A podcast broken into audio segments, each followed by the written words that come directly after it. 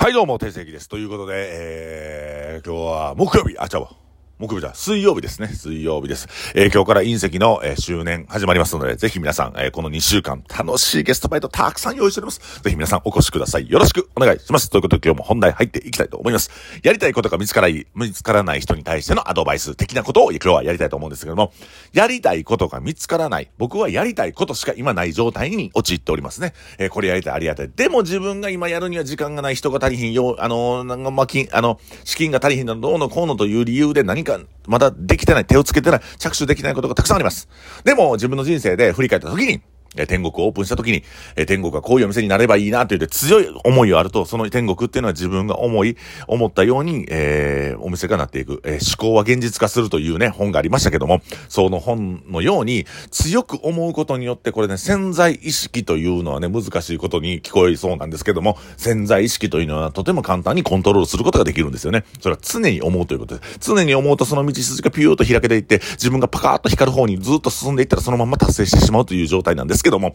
えーここに行くまではなかなか難しい。だから自分を、えーできない人間ではなくて、できる人間って思い込むことが大事なんですね。つまりもう自己洗脳というか、自分で自分を洗脳していくっていうことですよね。僕なんかね、そもそもアパレル出身でデザイナーとしては大成しませんでした。借金もたくさん抱えて苦労もして、僕は経営センスがないとずっと自分で思ってたんです。ビジネス的なセンスがないと思ってた。で、そういうことを思ってた自分がいたんですけども、飲食店店をオープンするときに、弟のためにお店をする。弟が苦しまない。弟が、えー楽しんでえ人生を歩めるようなお店を作るためにはどうしたらいいかという考え方によって作った店が天国やったんです。だから、弟が成功して、弟が喜ぶ顔を想像しながら弟が失敗しないように、まあ大事に大事に作った店が天国やったんですけども、それが、あの、お客さんに支持されてヒットしていくということですね。で、その要領をそのままコピーペーストする形で作ったのが、天国ゼータというお店です。天国ゼータは僕が油が乗り切っていって、あの、男女の出会いとか、まあ、いろんな人がこう、あの、なんていうかな、お店にどんどんどんどん流入することによって、繁盛店にするぞという目的で作ったんですけども、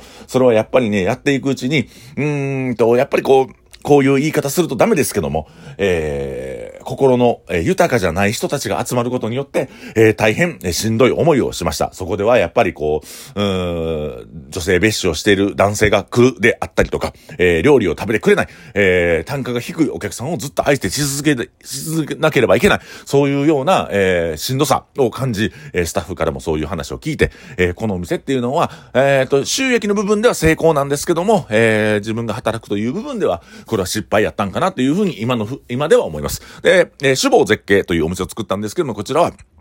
コンセプトとして、女性が気軽に来れるようなお店、立ち飲み屋ではありますけども、女性が気軽に、えー来れるようなお店っていうのをコンセプトとして作りました。で、やっぱり、あのーまあ、隕石もそうですけども、女性をエンパワーメントするような仕組みを作りながら、えー女性が女性らしく、女性として生きることが楽しいという、えー風に飲食店をしていこうと。飲食店でのどうしてもね、男、男村、男社会でございますので、えーそういう部分では、あのーまあ、勇気とか俺とかっていうのは根性論で乗り越える部分があるんですけど、女の子っていうのはシステムでこう乗り越えていくところだと思いますね。ただまあ、あの、隕石に関しては女の子二人が辞めてしまったということで、それも失敗。自分が考えてたことっていうのは、もっともっとこうシステム化して分かりやすく、えーそして技術や、あまあ、鍛錬される、えー心とかっていうのを、えー担保にしない。で、つまりはシステムや、もう簡単に簡単にどんどんしていくことによってストレスをあんまり感じないようにしなければいけないなと思いました。自分がストレスを感じてるっていうレベルが、えーこの隕石とかに関しては特にそうなんですけども、やっぱりそのも、自分がストレスやと感じてる時っていうのは、ほとんどの人がもう、すごく大変な時期なのかなと思いましたね。あの、ストレスを感じる量っていうのは人それぞれなんでね。あの、自分はどっちかというと根性があってから、まあ根性論乗り越えてきた世代でもございますが、まあそういうのをもっとね、女性側にフォーカスしていって、僕自身も仕事のやり方変えていかないといけないと思いました。で、えーまあ僕の話をずらっとこう、2分ぐらいでまとめて喋りましたけども、あもっと喋ってません。3分ぐらい喋ってますけども、えー、思うのはね、やっぱりこう、やりたいことっていうのはどうやって見つけていくかってことですよね。やりたいことっていうのはどうやって見つけていくか。僕もアパレルが終わった時に、アパレルの、えー洋服屋さんを閉めた時にね、本当にボロボロで借金まみれでございましたけども、あその時に自分に何が残ってんのかなって考え直した時に自分っていうのは何がしたかったか、やっぱりお客さんと喋ったりとか、たくさんの、あの方々と会話する中で、もしくは後輩のことに人生のアドバイスをすることが楽しいことやなというふうに思ったんです。えー学校の先生もしてたということもありまして、えーそういうふうに、あなんか、楽しいことっていう、自分がなんか楽しい喜びを感じることっていうのは、シンプルに人と関わることやなって思ったんです。人と関わることを、えー換金すること、えーまあ、マネタイズすることっていうのは何かって言ったら、飲食。飲食というのは食べ物を媒介にして、お酒を媒介にして、それをお金を稼いで、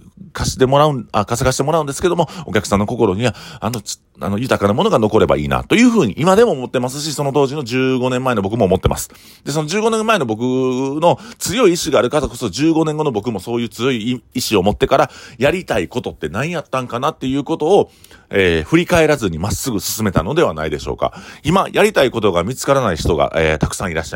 います。やりたいことっていうのは、お金を儲けるとかってやっってる人、僕の同級生とかもいましたけども、やっぱりその仕事ってね、2、3年ぐらいで飽きてきて辞めてしまうんですよ。もしくはお金のトラブルを起こしてしまう。えそれこそね、飲食に興味持ってやった人でも強い思いがなかったりとか、飲食ってなんでそもそもしたかったんかなっていうところに、えー、フォーカスしていかない、儲ける、あの、まあ、言うたら、あの、日銭を稼げるっていう風にやる人が結構多いんですけども、みんなやっぱ半年から2年ぐらいで辞めます。えー、それぐらいでお客さんがつかなくなります。えー、そういう風に、うん、自分が本来やりたいことって何やったんかなとか、えー、自分はどういう時にワクワクするかな、このワクワクっていうのがすごい大事なんです。自分がいつワクワクしてた、ワクワクしてる自分をちゃんと思い出すっていうことですね。ワクワクしてドキドキして、なんか自分が心躍る瞬間っていうのはいつやったんかなって。その心躍る瞬間、ワクワクしてるその瞬間を仕事にするっていう考え方にすると、えー、お仕事っていうのは本来自分がやりたかった転職になると思います。だからワクワクするようなこと、ドキドキするようなこと、自分が心躍った瞬間、それはいつか、いつやったんかななっていうのをを自分の過去の経験から思い出してください。もし自分の過去の経験でまだワクワクドキドキっていうのそんなにしてないなと思うんやったら、ワクワクドキドキする場所に行きましょう。GoTo ワクワクドキドキ。だから旅行に行く。ね。もう何もわかんなかったらね、とりあえずね、あの、Google マップで目つぶってくるくるってポンってやったとこに、あの、所さんのダーツの旅みたいな感じで、あの、旅行どっか行ってください。ほんで、もう2ヶ月3ヶ月いろんなとこ行ってたら その月1回でいいから旅行行くんですよ。だから本来の自分はワクワクドキドキっていうのを思い出します。旅行もね、ただに美味しいもん食べて、あのー美味しいもん食べて贅沢することが旅行じゃないんですよ。その街並みを歩いて普段見ない景色を見ていくっていうことの中に脳が活性化されて、過去の自分を振り返ったりとか未来のことを思えたりとかするんですよ。だから旅行っていうのは人の頭を活性化するのに、もうすごくすごくすごく素晴らしい作用があります。とにかく運動しながら頭を使う。普通、あの、他の知らん土地っていうのは歩かんと景色が変わらないので、どんどんどんどん歩いていく。通勤途中とかね、いつもの道なり仕事職場から家の道なりなんか自分の中で、目つぶっても多分いけると思うんですよ。でも他の土地っていうのは、しっかり目を見開いて、いろんな景色を見ながら、えー、いろんな角や、いろんなお店や、いろんな看板を見ながら歩いていく。そこで脳がバーッと活性化されるんで、その活性化された状態で、自分はドキドキワクワクしたことって何やったんかなってもう一回振り返る時間を作る。そうすると、やりたいこと、なりたい自分っていうのが、おのずと見えてくる。これは約束します。おのずと見えてくる。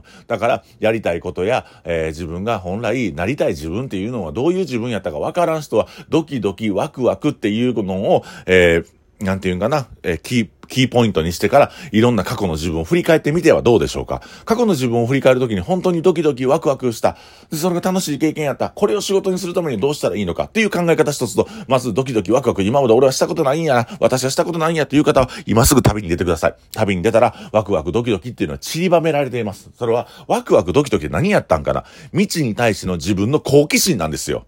ね。未知に対しての自分の好奇心っていうのがドキドキワクワクやった。これに気づくはずです。だから旅行に行くと、未知、未知だらけ、わからんことだらけ、それに対しての好奇心を持つ。ね、温泉卵って、このぐつぐつ煮え立ってる温泉に卵を入れることなんや、コンビニで買ったあの温泉卵っていうのは模造品やったってことに気づくんですね。そういう風にいろんなことに気づき出すと、あ、興奮する温泉卵ってこう作るな。いや、みかんってこうやってなってんねんや。え、いちごってこんな味すんの？え、木いちごって山に普通に生えてて食えるんや。とか、そういうことの中にワクワクドキドキ好奇心が湧く。ね、未知への好奇心っていうのはワクワクドキドキに繋がっていって、過去を振り返った時に自分がいつワクワクドキドキしてたかっていうのを思い出すきっかけになると思うので、えー、まずは、ワクワクドキドキをお仕事にする、マネタイズするっていうことを一つ考える。もしそれがないのであれば旅行に行ってから、ワクワクドキドキの感覚を取り戻すということです。日々日常仕事と職場、あ、じゃあ、仕事職場、職場と家の往復の中ではそれはなかなか感じにくいので、えー、週1回ね、皆さんお休み絶対あると思うんです。週1回もお休みない会社はやめましょう。えー、週1回絶対必ず皆さんお休みあると思うので、ぜひ、ぜひ、ぜひ、ぜひ、えー、旅行に行ってみてはどうでしょうか。ということで、定石がお送りしました。えー、なりたい自分、えー、なりたい自分になる方法と、えー、やりたいことを見つける方法についてお話しさせてもらいました。えー、ということで、定石が今日もお送りしました。よろしくお願いします。